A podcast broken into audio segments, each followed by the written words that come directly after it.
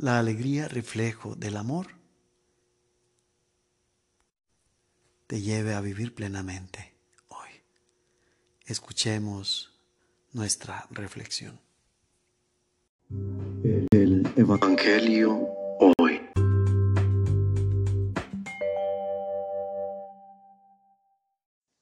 Del Santo Evangelio según San Mateo. En aquel tiempo Pedro se acercó a Jesús y le preguntó, si mi hermano me ofende, ¿cuántas veces tengo que perdonarlo? ¿Hasta siete veces?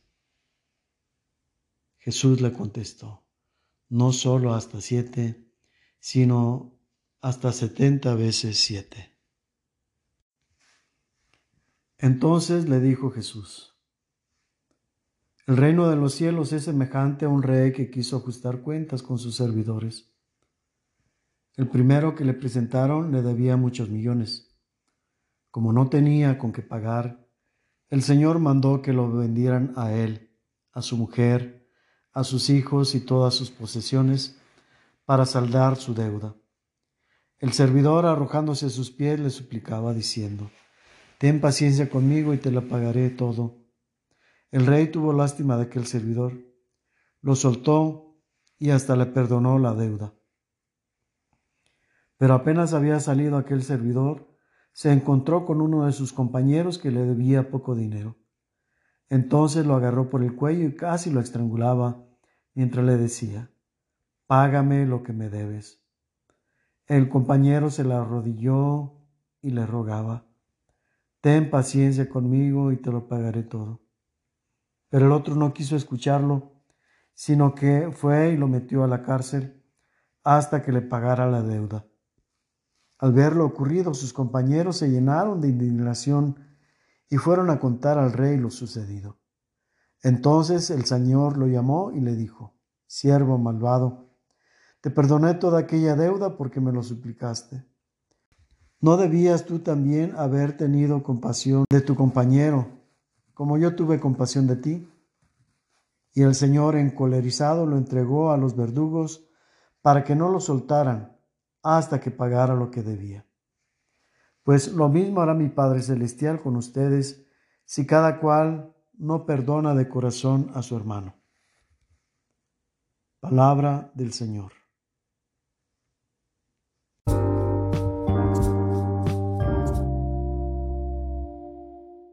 Reflexión.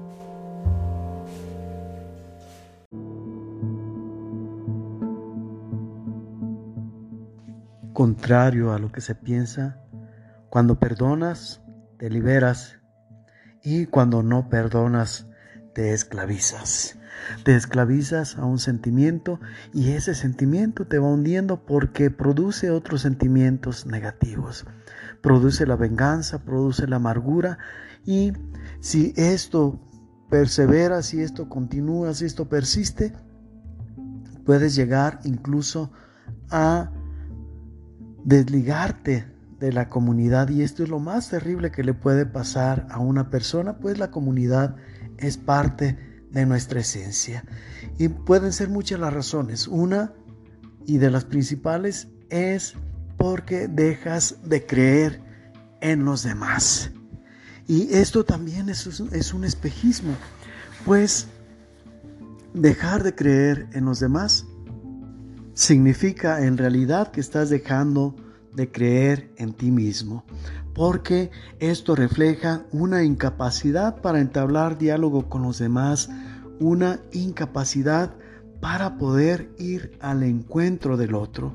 Y esto solamente se utiliza como justificación. Detrás de ello también hay escondido un individualismo, un egocentrismo muy grave, pues buscamos culpar a los demás de las cosas que pudimos haber solucionado nosotros y nos quedamos únicamente lamentándonos una y otra vez de lo que los demás dejan de hacer en relación a mí.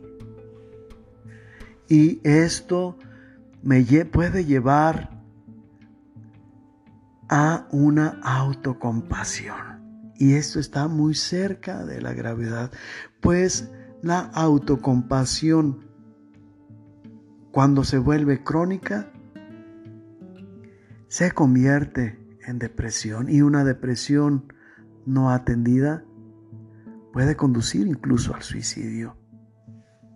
Y aquello de esta manera que pudiera ser concebido como algo insignificante o por aún como un derecho que se tiene de inculpar a los demás sin reconocer las partes que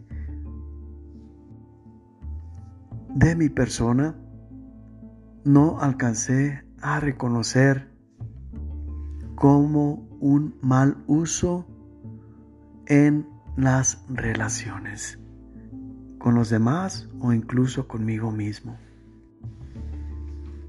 Es entonces que esta gravedad se vuelve extrema y me lleva al filo del abismo.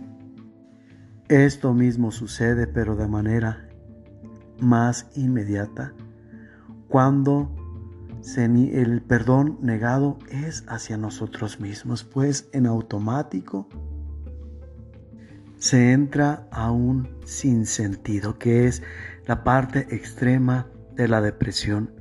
Se pierde el sentido de vivir, se pierde el sentido de la existencia. En cambio, el perdonar no solo te libera y te sana, sino que te lleva a un gozo inmenso, tan inmenso cuanto intenso, que te hace experimentar una de las dichas más plenas y más profundas que puedes vivir en la vida. Y con ello, no solamente encuentras el sentido de la vida, sino que valoras la relación con los demás muy por encima de los anhelos propios, lo cual te sitúa en una experiencia verdadera y plena de amor. Dios pues nos ayude a entender y nos dé la fuerza en un primer momento para tomar la decisión de perdonar a aquel que nos ofende. Más que la comprensión está el sentido fraterno y el sentido más que espiritual divino, pues quien ama intensamente y a plenitud está obrando conforme al parecer y al modo de conducirse y de ser de Dios.